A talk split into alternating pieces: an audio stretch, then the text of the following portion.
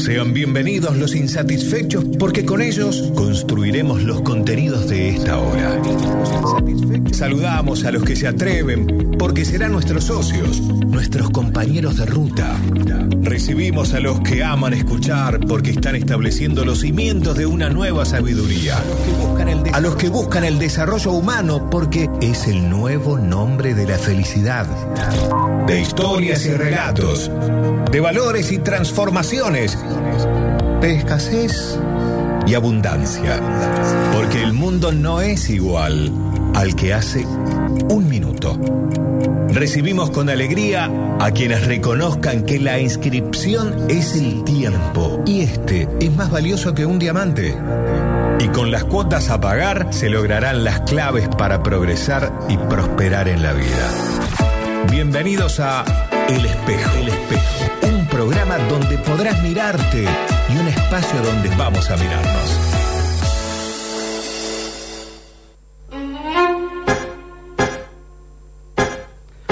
Hola amigos, ¿cómo están? Soy Walter Brizuela, negociólogo y comandante de esta nave de última generación llamada El Espejo. Sean ustedes bienvenidos a bordo.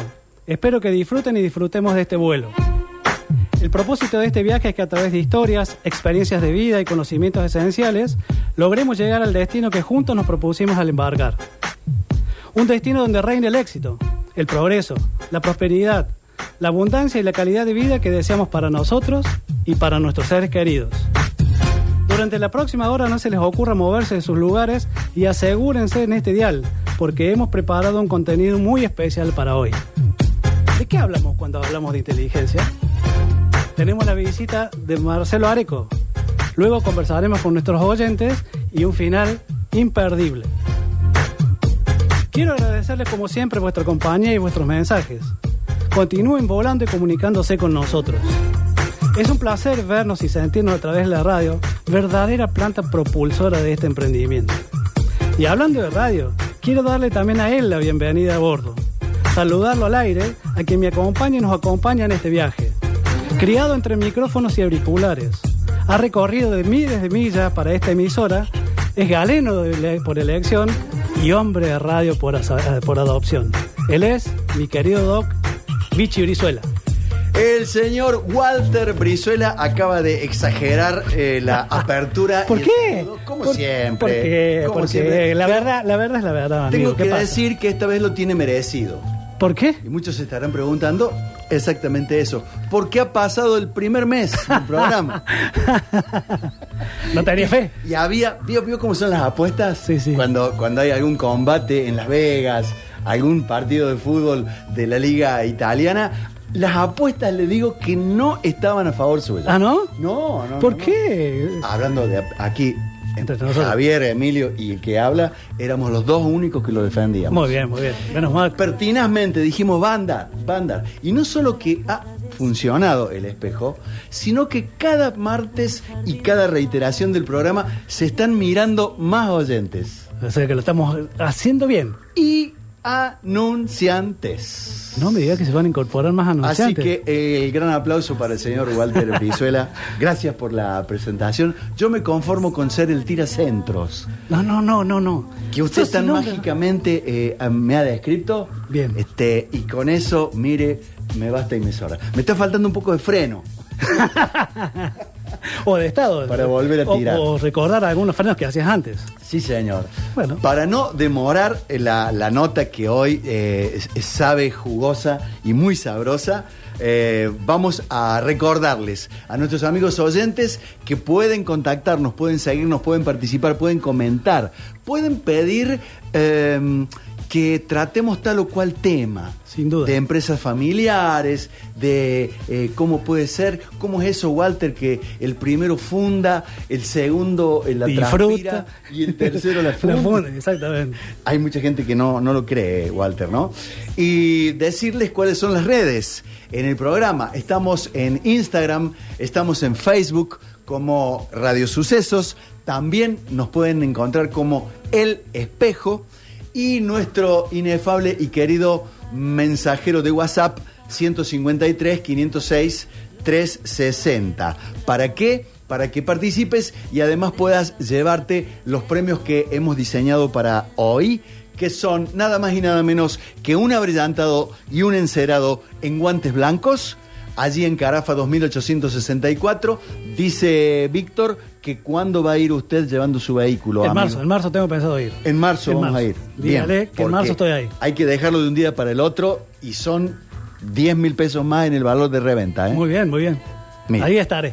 Eh, allí en Carafa eh, 2864 y tenemos para quieran- quienes quieran ir el próximo jueves al complejo Malambo para ver una de las mejores obras que está visitando Carlos Paz por estos días, bien argentino. Ah, mira vos, muy bien. Saludamos al, al amigo Ángel Carabajal que nos escucha y dice, che, me gustaría estar con ustedes allí en el programa, vamos con unas entradas. Bienvenidos. ¿Le parece bien? Sí, me parece bárbaro. ¿Vamos? Vamos. a comenzar.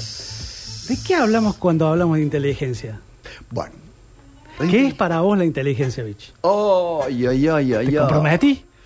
Severamente. Porque yo venía, venía con esta onda espiritual que usted me había imbuido. A ver, ¿será la capacidad de aprender? La, capa- capacidad de comprender, de razonar, tomar decisiones. Mucho más simple. Es la capacidad de resolver problemas. Ah, ah. Y nosotros creemos por el sistema educativo que inteligencia es la acumulación de conocimientos y ese, esa acumulación de conocimientos uno la puede trasladar a través de la palabra o libros u otras cosas. Pero muchas veces no sirve en la práctica. Entonces el concepto universal de inteligencia es la capacidad que tiene una persona para resolver problemas, independientemente de los estudios que haya cursado.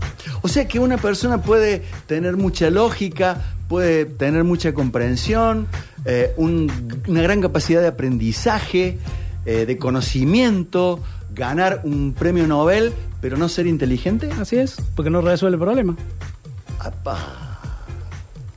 ¡Apa! Tener mucho conocimiento es eso, es acumular conocimiento, pero si ese conocimiento no se puede aplicar en la práctica, Claro. no es conocimiento, no es inteligencia, es conocimiento. ¿Algo no que ver con la felicidad? Y la persona que es inteligente decide ser feliz. No espera que el otro buscarlo en otro. Déjeme que lo anote, déjeme que lo anote. Tenés que ser feliz o tenemos que ser feliz por decisión propia, no por extraños. Extraño puede ser personas que nos mandan, padre, familia, antepasados y demás, entorno que nos manda a ser feliz, o eh, personas, incluso como yo, que te manda a ser feliz. No, uno tiene que ser feliz por lo que desee ser feliz. Mira vos, ¿no? O sea que la idea, por ahí mandamos a nuestros hijos a estudiar, pero no para que sean unos bochos, sino que en realidad para que sepan resolver los problemas que le va a plantear la vida. Exactamente, para Toma. eso es. Para eso se estudia. Toma. Para eso se estudia. Para resolver problemas en la vida. Y el principal problema que tenés que resolver en la vida adulta es cómo progresas en la vida. ¿Para qué se trabaja? Para progresar, prosperar y generar calidad de vida. Propia, seres queridos, familia, amigos, viajes. Todo lo que te haga feliz. La nada misma, si quieres. Para, para, para, para, para. Entonces un, un sacerdote, una, una monja, alguien que le ha destinado la vida a, a- a Dios, eh, ¿también puede ser inteligente y solucionar problemas? Por supuesto. De una, lo ayuda, la- le ayuda a la gente a mirar el problema desde otro lugar. Con fe uno puede resolver problemas. Sin fe no puede resolverlos. Ahora, la fe no es un Dios que te manden, es un Dios elegido por vos. El hombre necesita creer en una entidad superior a uno. Pero es necesario que uno sea también esa propia entidad para poder resolver problemas. Qué lindo. Se va a poner muy bueno el mensajero, le digo ¿Vos Walter, y a nuestro invitado y a Javi Chesel que nos maneja el control y puesta en el aire, porque, mm, claro, cada uno debe tener una percepción eh, más o menos eh, en- enraizada, o al menos gris, de, de lo que es la inteligencia, ¿no? Y, y justo hemos invitado a Marcelo, Ajá. que él es el creador del concepto que se llama inteligencia espiritual, y vamos a comenzar con que él nos explique qué significa la inteligencia espiritual. Ah, Además, hay categorías de inteligencia. Por supuesto, están estudiadas y él le suma un eslabón más con esta inteligencia espiritual. Y nos va a sorprender. Bienvenido, Marcelo, al, al espejo. Bueno, muchas gracias, eh, muy amable, gracias por invitarme, muchas gracias. Un placer estar acá, aparte al menos disfruto mucho de escucharlo. al menos suena interesante, Se está riendo a, a Mares. Sí, por ahí que sí, sí. bueno, bienvenido, sentite a gusto y comencemos contándonos Contarle a nosotros y contarle a la audiencia qué significa inteligencia espiritual. Bárbaro. Bueno, mira, hay eh, autores que hablan de siete inteligencias, 23 inteligencias, 40 y pico de inteligencias. Yo creo que hay cuatro. Y básicamente lo sigo a, un autor que se llama Kobe al respecto de eso y a partir de ahí empecé a indagar sobre esto. Hay una inteligencia corporal. Cada una de estas inteligencias nosotros las podemos eh, liderar, pero no la podemos controlar. Yo puedo liderar, por ejemplo, mi inteligencia corporal. En este momento el cuerpo mío tiene su lógica. Eh, yo no le puedo pedir al hígado que funcione menos que el corazón o que el corazón bombee o que, o que el cerebro se anule porque no, o sea, porque el estómago pide. No, tiene su propia lógica. Lo que sí puedo es liderarla. Puedo decir qué gimnasia voy a hacer, qué voy a comer o qué no voy a abstenerme de comer o que voy a tomar. Entonces yo puedo liderar de alguna manera mi cuerpo, pero no lo puedo controlar. Eh, las empresas pasa lo mismo, eh, tienen una inteligencia corporal, que es lo que hacen, a lo que se dedican, la gente que trabaja, el sueldo que le pago al trabajador, el producto o servicio que vendo. Esa es mi inteligencia material, mi inteligencia corporal. Yo también tengo mi inteligencia mental. ¿sí? También puedo, de alguna manera, este, eh, liderarla, pero no controlarla.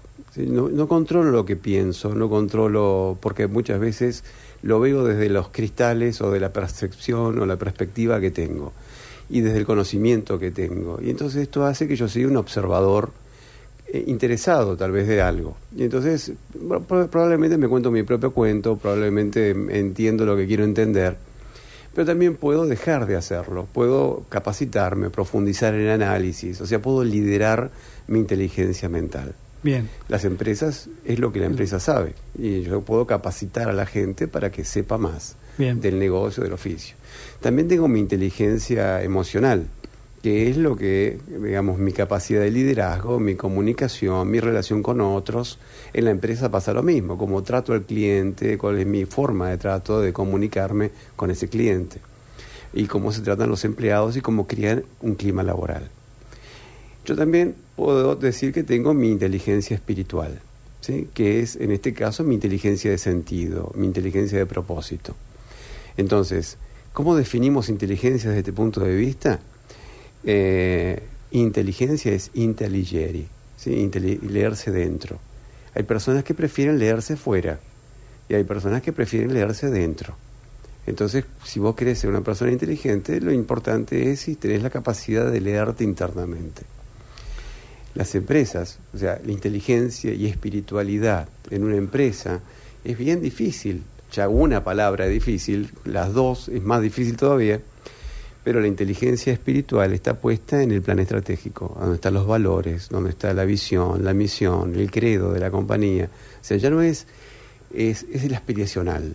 Entonces, desde este punto de vista, es cuál es el sentido de propósito que tiene una persona por la cual se levanta de la cama en la mañana o, o, por qué levanta la persiana un, un empresario este sentido de propósito no tiene nada que ver con la espiritualidad tipo religiosidad. Eso te iba a preguntar. Tiene que ver con la con la, el talento, la esencia, el sentido del propósito por el cual alguien enfrenta la vida. Muy bien. Eh, ¿Cómo llegaste a ese concepto? ¿Cuál fue el recorrido que tuviste que hacer? Bueno, desde mi vida, como vos decías al principio, un tipo que sale de alguna manera de la villa, este, de la isla Maciel, Doc Sud. Eh, contanos esa parte, que es muy eh, interesante. Yo tuve, eh, de chico siempre estuve muy enfermo. Siempre tuve, bueno, parálisis facial, que no se sabía qué era, dislexia y distintos tipos de dislexia. Hoy yo sería una especie de este, diagnóstico de TGD, así un síndrome de deficiencia atencional. Y me costaba mucho prestar atención. Entonces, la primaria la terminé porque hicieron presión desde la cooperativa. Eh, en la secundaria me llevó 11 años hacer la secundaria por la noche. A los 13 años empecé a trabajar. Siempre trabajé de cadete, de maestranza, de chofer, de fotocopiador, cafetero. Y, y, bueno, no, no terminé la secundaria, me faltaban dos materias y la abandoné. Perdón, Marcelo, para que todos entendamos, tu dislexia allá de niño era solo para leer, eh, también era para comprender el texto, tenías problemas con reconocer los dibujos. Leer en voz alta es todavía hoy es imposible. Leer y comprender eh, es muy difícil. Recién en la tercera vez que leo algo lo puedo empezar a entender. Pero muchas veces termino de leer la página y no sé qué leí.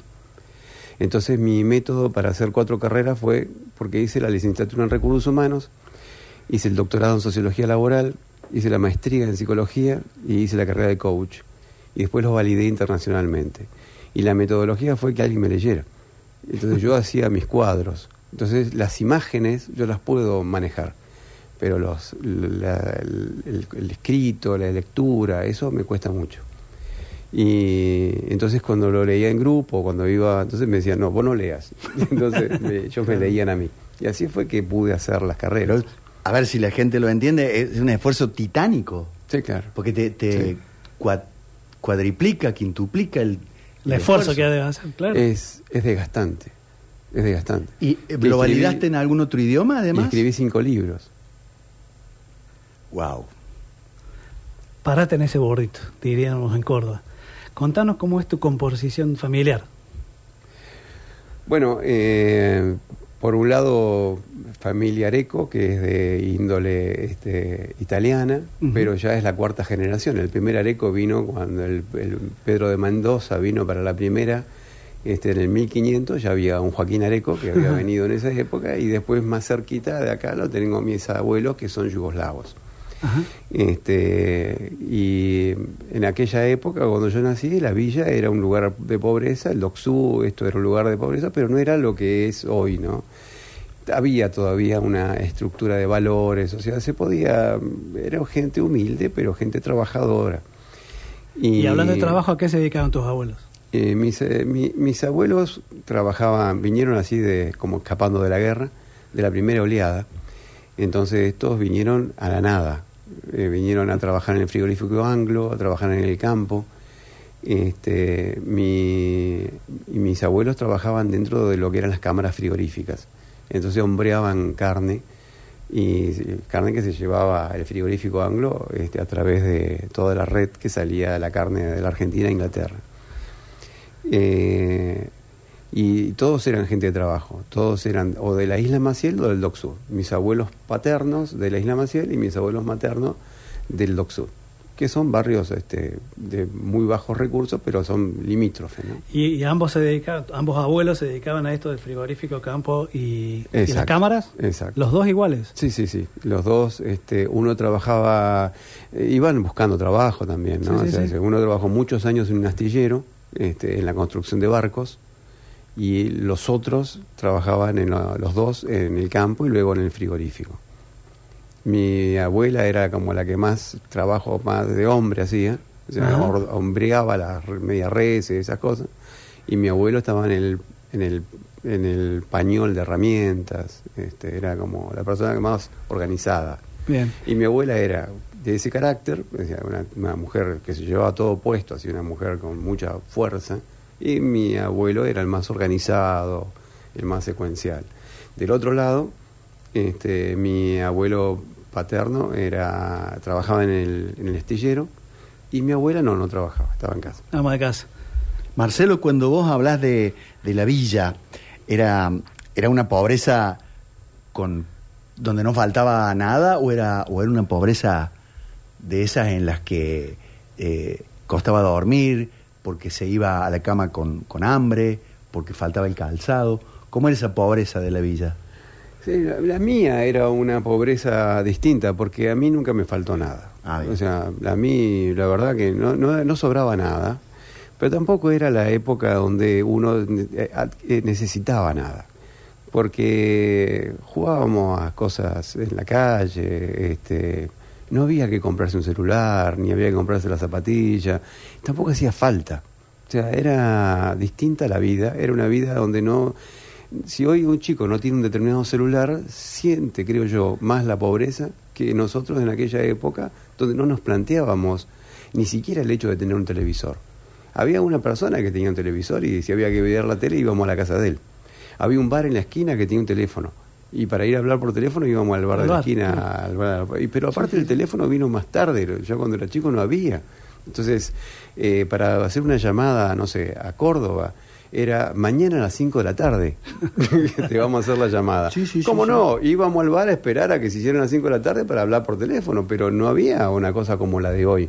Hoy hay una inmediatez que uno convive más con la miseria o con la villa de una forma distinta de la que convivíamos en aquella época. Muy bien. ¿Tu papi a qué se dedicaba? Él trabajaba en, dos trabajos. Uno era en SEDVA, Servicios Eléctricos del Gran Buenos Aires, y estaba con los medidores de luz y instalaciones de luz y esas cosas que iban por la calle y cortaba la luz.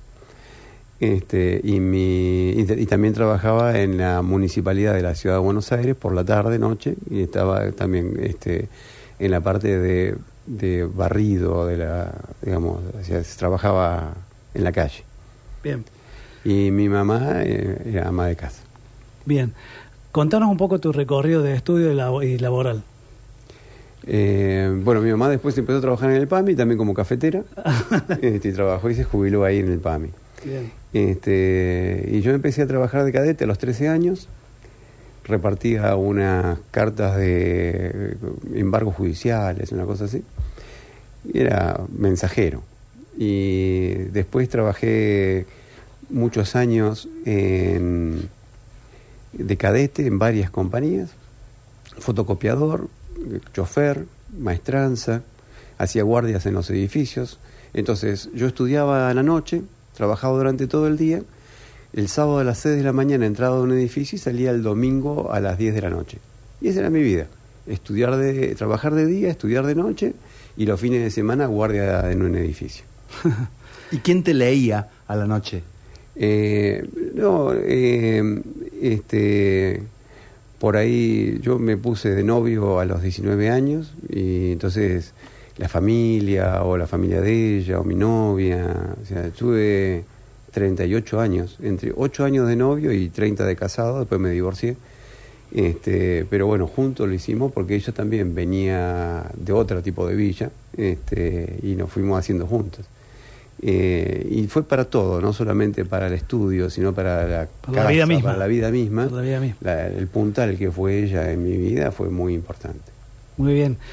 Eh, ¿Qué servicios brindas vos como profesional? Eh, ¿Cómo es tu laburo? Un poco en broma, un poco en serio, es este. Yo suena un poco raro, pero yo. O la gente dice que yo soy una especie de bicho de luz bicho porque soy bicho, luz porque genero esa luz o porque mi viejo trabajó en Sedva. ahí está más cerca, me parece. Ahí está más cerca de una autogenealogía. Este, pero estoy al servicio del crecimiento de la gente, de buscarse a sí mismo y de conectar con esto de la inteligencia de sentido. Para entender la inteligencia de sentido, la iluminación, si querés, interna, tiene que ver con que estés dispuesto a escuchar tu conciencia. Bien, pero en términos de formato, ¿cómo lo das? ¿Como consultoría? Como consultoría, también trabajo en las universidades, soy profesor de la UBA, soy profesor de la UAI y de la Universidad Católica. ¿Y qué otro formato? O sea, tenemos uno que es consultor y tenemos otro que es educador, formador. Y este que inventé que se llama monitor. Monitor. Monitor. Sí. Estaría bueno para eh, hacer una pausa. sí, dale. Tenemos que saludar a nuestros amigos avisadores. Eh, si recién prendes la, radio, nos visita Marcelo Areco, un, estudioso de los recursos humanos, pero eh, portador de, dislexia, una, una, dificultad para comprender el texto. Se cambian de lugar las letras, se lee una hoja y no se comprende lo que, lo que ha leído.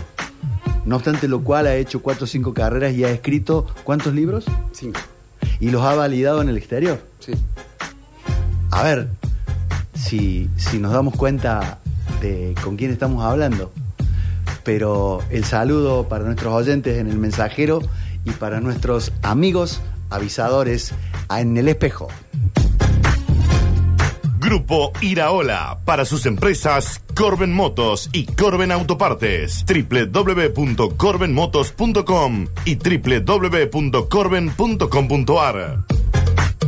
Ultracongelados Córdoba, una empresa de logística para productos congelados. Santizo y Moscoso, 1728. Ultracongelados Córdoba. Todos retenes, más de 35 años acompañando la industria nacional. Avenida Las Malvinas, 6500, Boulevard Las Heras, 881. Todosretenes.com.ar. Gianelli, distribuidora mayorista y minorista, donde todos pueden comprar al precio más conveniente. En Avenida Donato Álvarez, 7835 y en Antonio Gianelli, 747.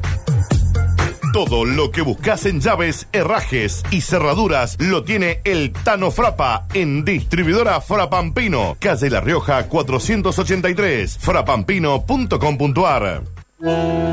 Bienvenidos a El Espejo, un programa donde podrás mirarte y un espacio donde vamos a mirarnos. Espejo.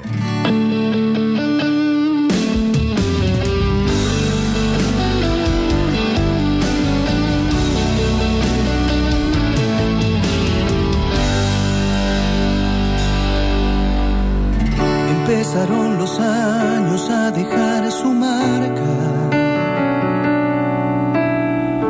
y no son más que huellas de esta realidad. Y poco a poco cambia de color mi alma y hasta me sobra a veces la serenidad. Empezaron los años a quitarme culpas y voy detrás de toda la felicidad. Estoy jugando el juego de mi propia vida, donde la apuesta es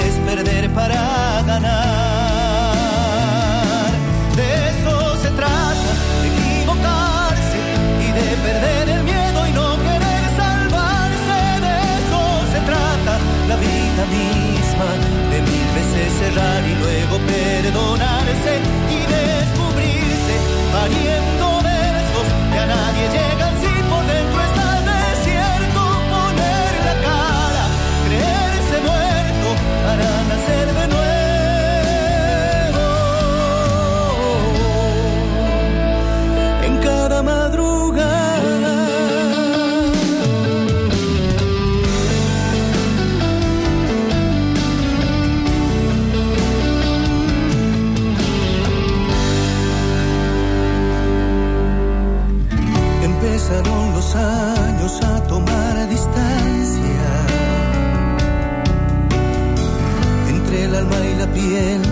esta piel que se irá. Mientras el tiempo pasa, uno se vuelve simple y mira la belleza aún en la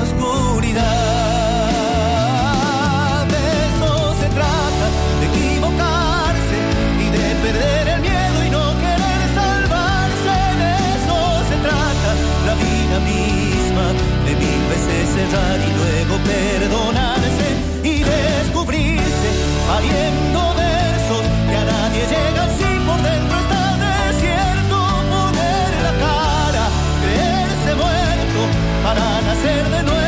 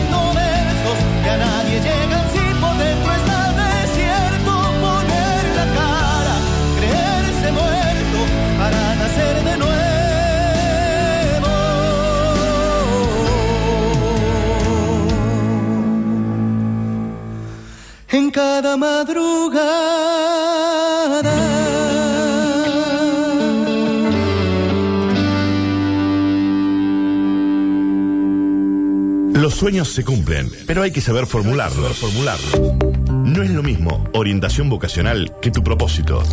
Descubre tu propósito y la prosperidad y la abundancia será el resultado de esa orientación. El espejo. Un programa donde podemos mirarnos, un programa donde seguramente podrás mirarte. Estamos con el, el, el amigo Marcelo Areco, con doble C. Es de los Areco, con doble C. Eh, por si recién prendes la radio y su, y su vida dedicada a los recursos humanos.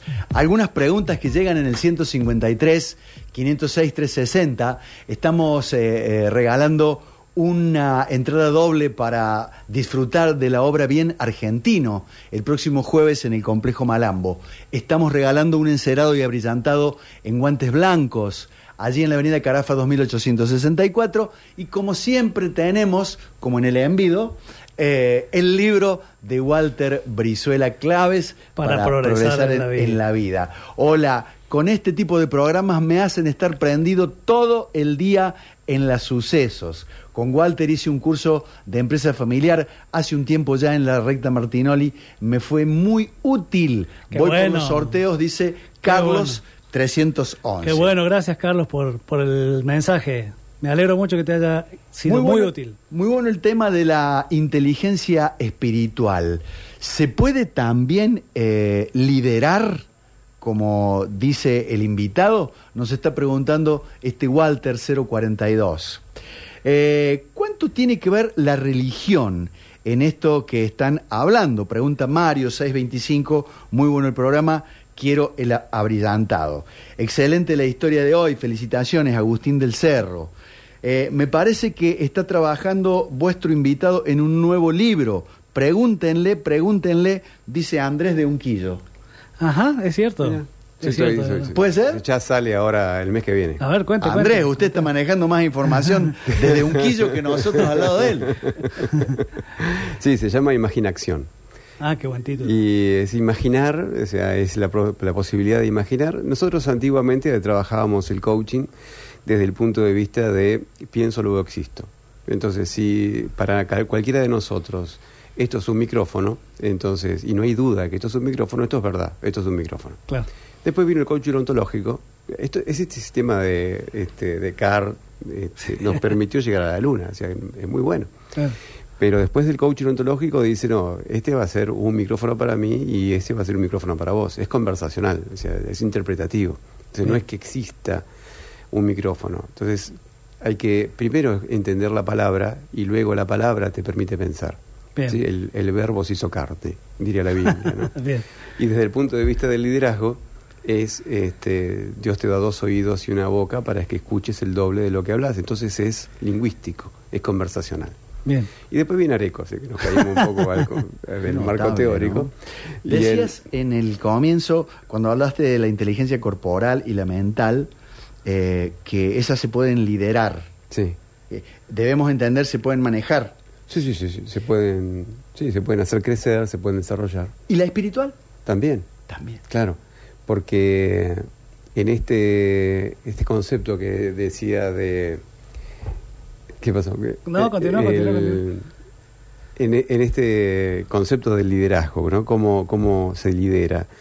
El concepto es que cambió el modelo de liderazgo y las empresas están cambiando. Ya las empresas no están trabajando desde el punto de vista de los modelos hegemónicos, los modelos de poder.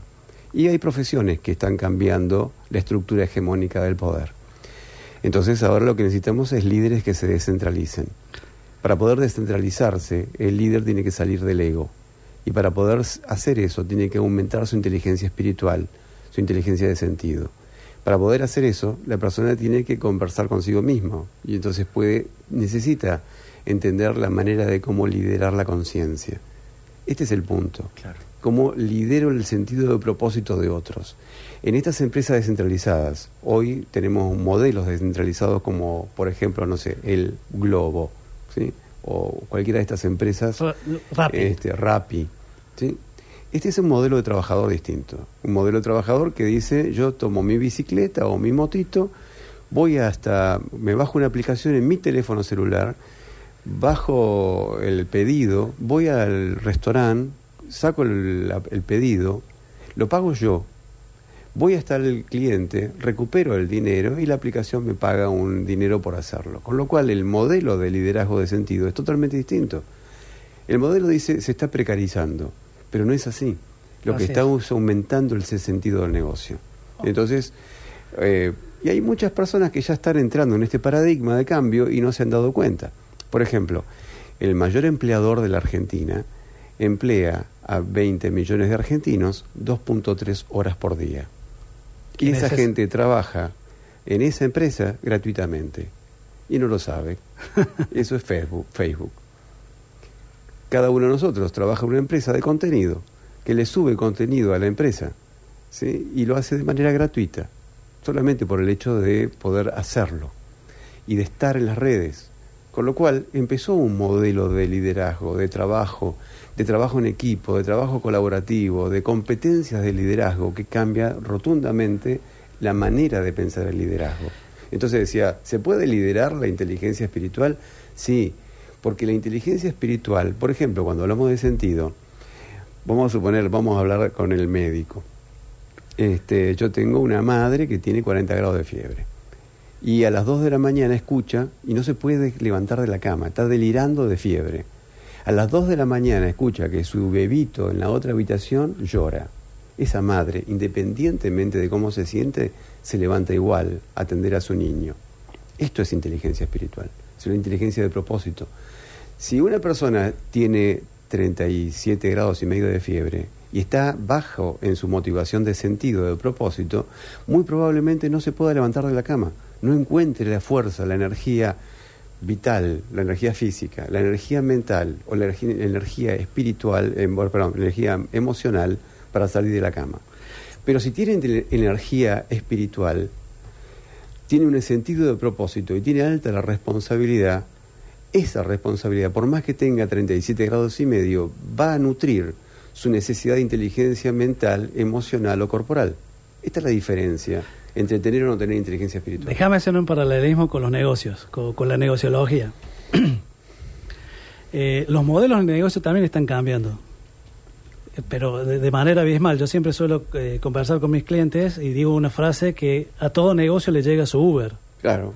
es. Una, una forma de que eh, lo- en algún momento lo tenés que cambiar. A cada profesión le va a llegar su Le va a llegar su Uber. Entonces, el, el mejor cambio es, ha- es hackear el éxito. Entonces, si yo estoy en una empresa familiar que se dedica a la radio, estamos en una empresa familiar que se dedica a la radio, Claro. ¿cómo hackea la radio? Ese es el desafío para la generación de los hijos de, de Luigi.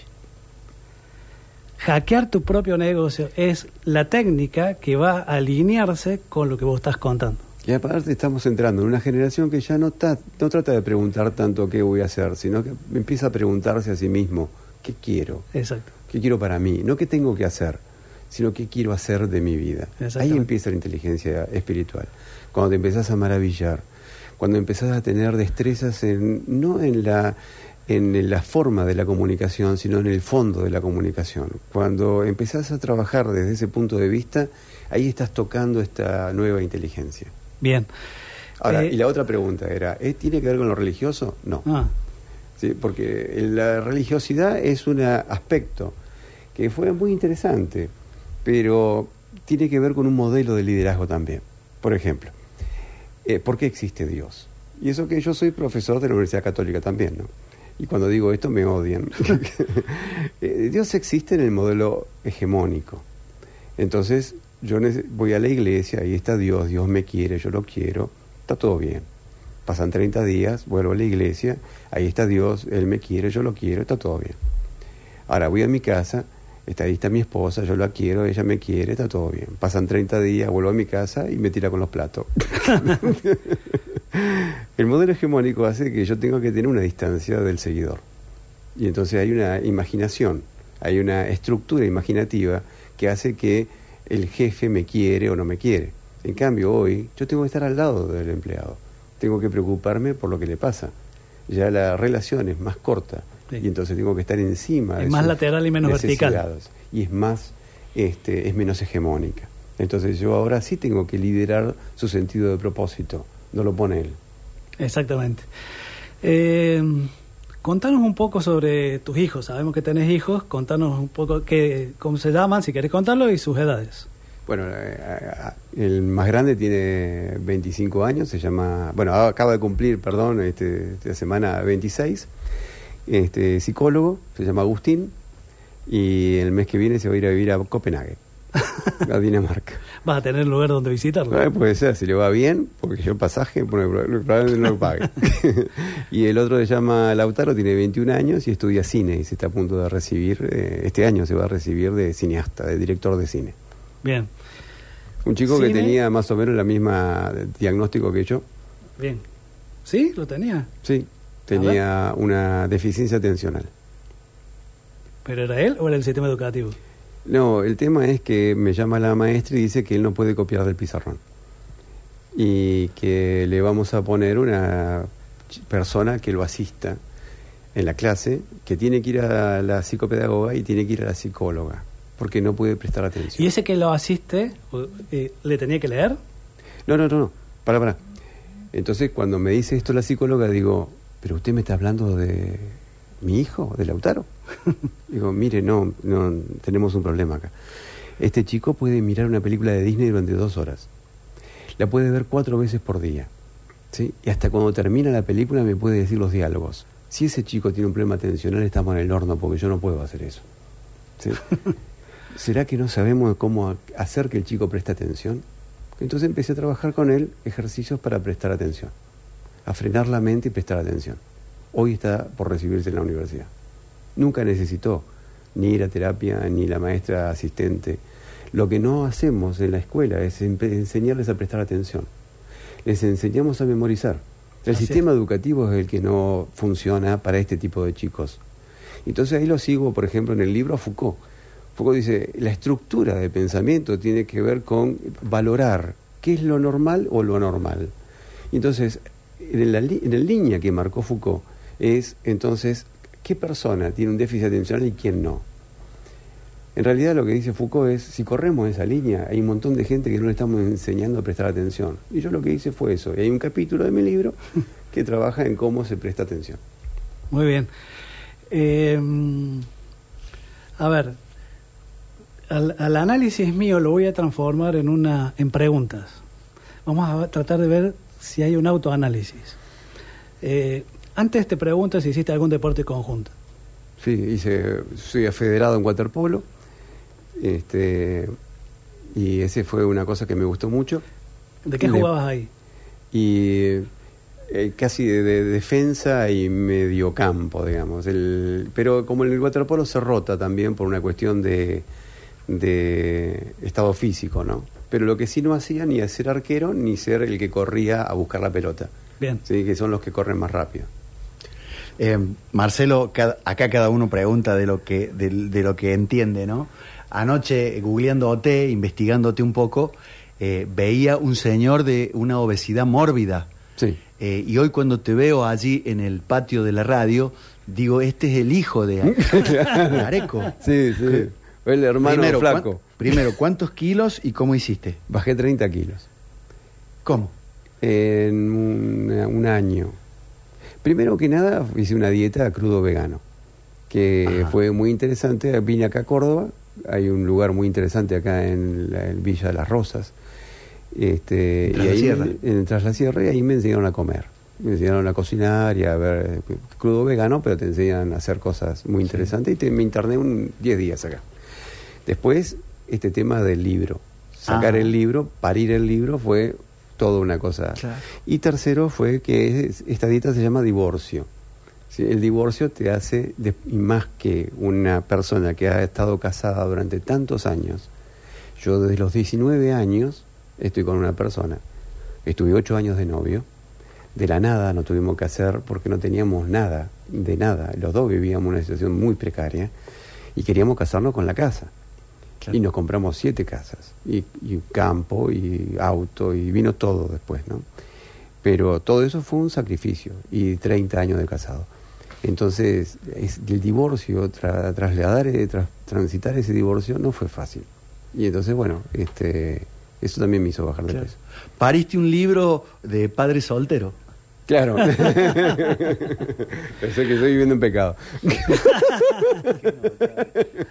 Bueno, vamos, vamos a ensayar una, una suerte de auto eh, conclusión. Eh, ¿Encontras alguna ligación entre lo que hacían tus padres, tus abuelos y lo que haces vos?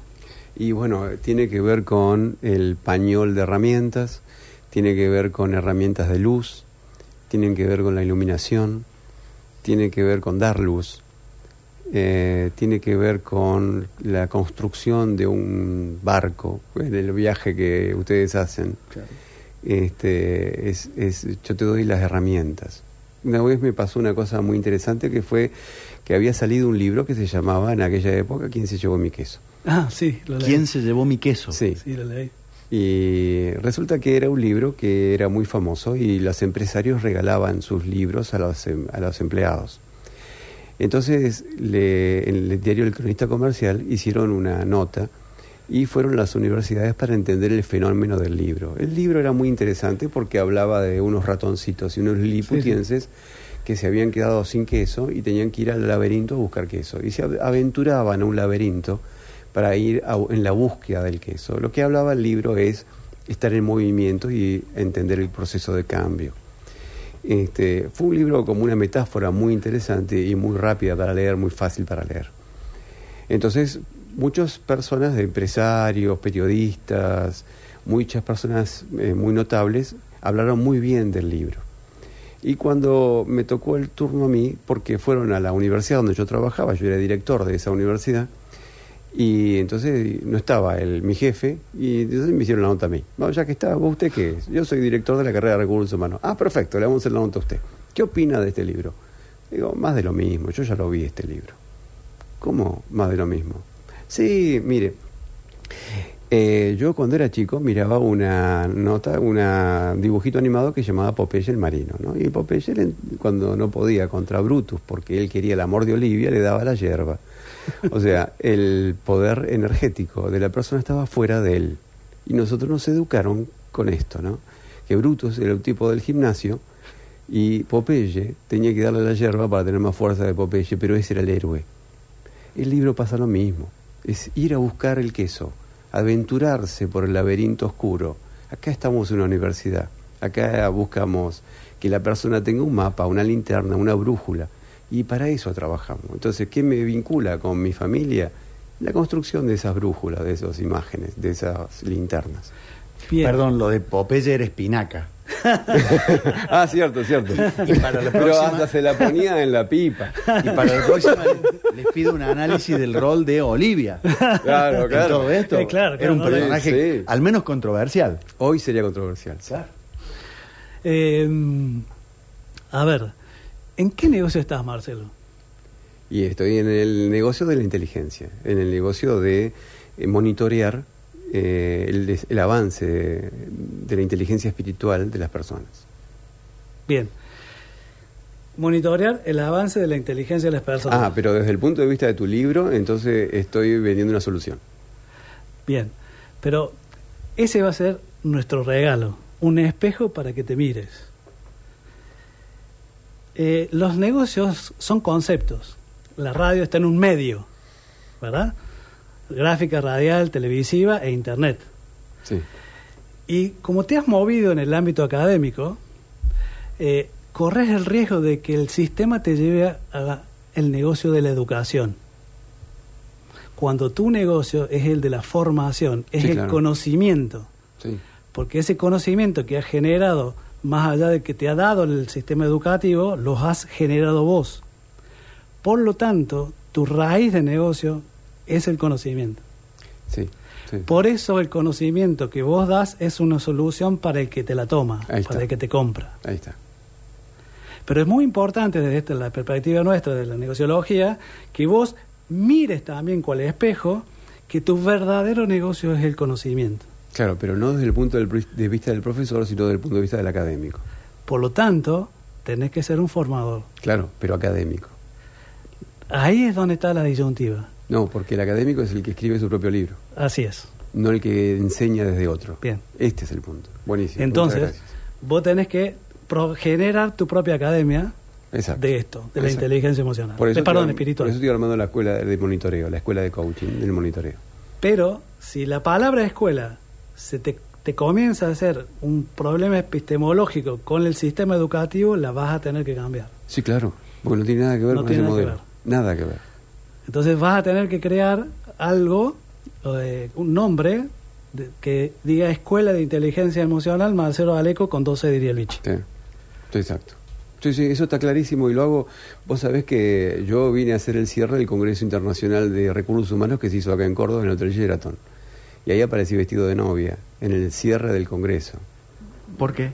Yo escribo, a veces escribía en la revista de Harvard.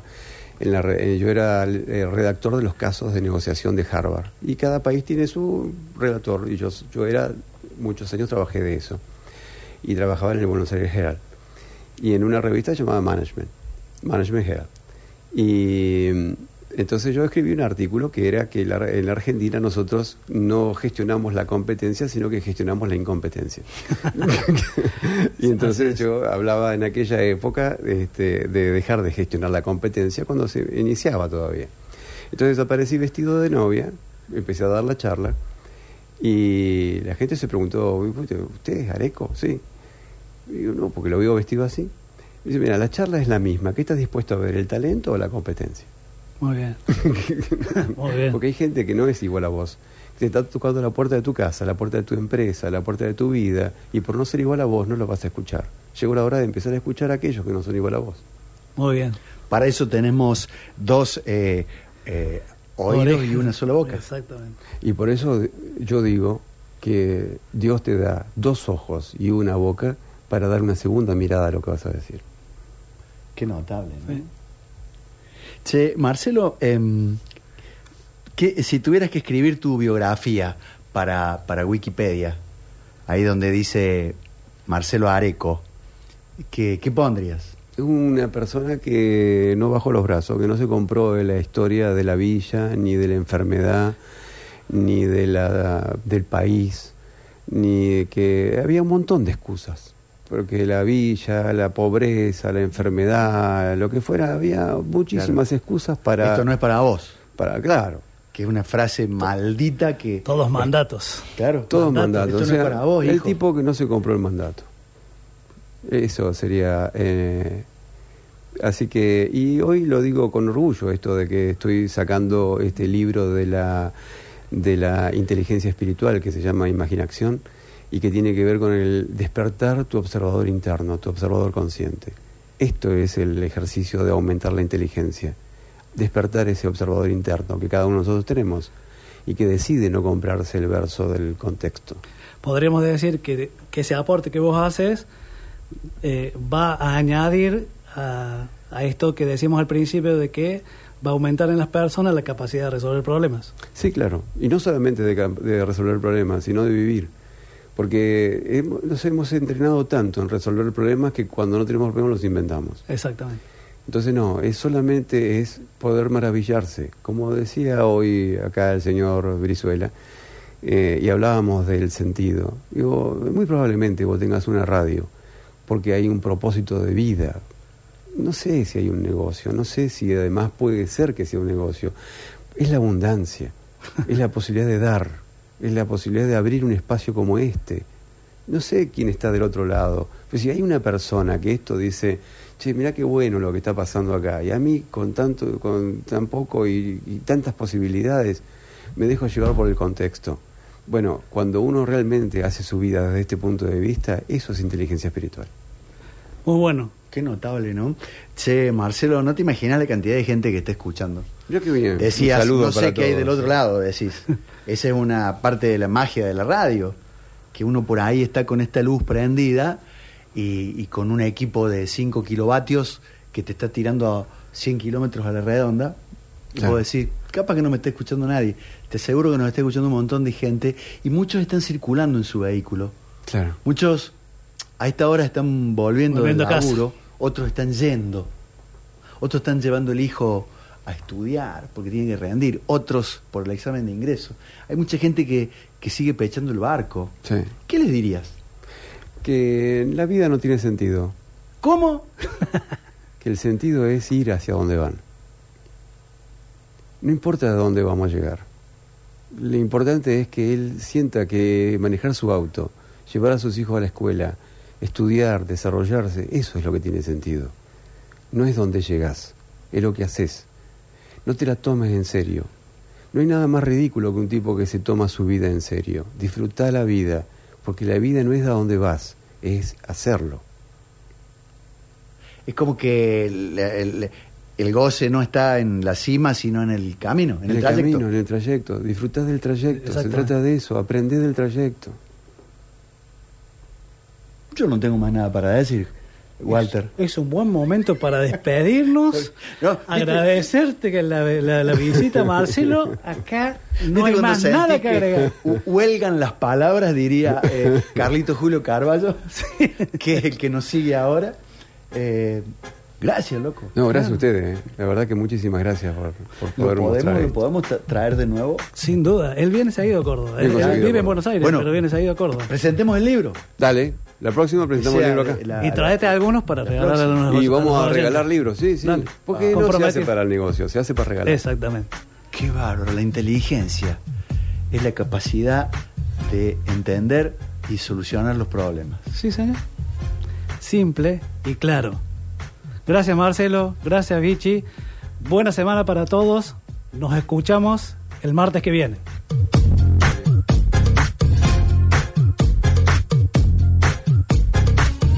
Grupo Iraola para sus empresas Corben Motos y Corben Autopartes. www.corbenmotos.com y www.corben.com.ar. Ultracongelados Córdoba, una empresa de logística para productos congelados. Santizo y Moscoso, 1728. Ultracongelados Córdoba. Todos retenes, más de 35 años acompañando la industria nacional. Avenida Las Malvinas, 6500, Boulevard Las Heras, 881. Todosretenes.com.ar. Gianelli, distribuidora mayorista y minorista, donde todos pueden comprar al precio más conveniente. En Avenida Donato Álvarez, 7835 y en Antonio Gianelli, 747. Todo lo que buscas en llaves, herrajes y cerraduras lo tiene el Tano Frapa en distribuidora Frapampino, calle La Rioja 483, frapampino.com.ar. El desarrollo personal que logres depende de tu grado de comprensión entre lo que sucede y te sucede. El espejo.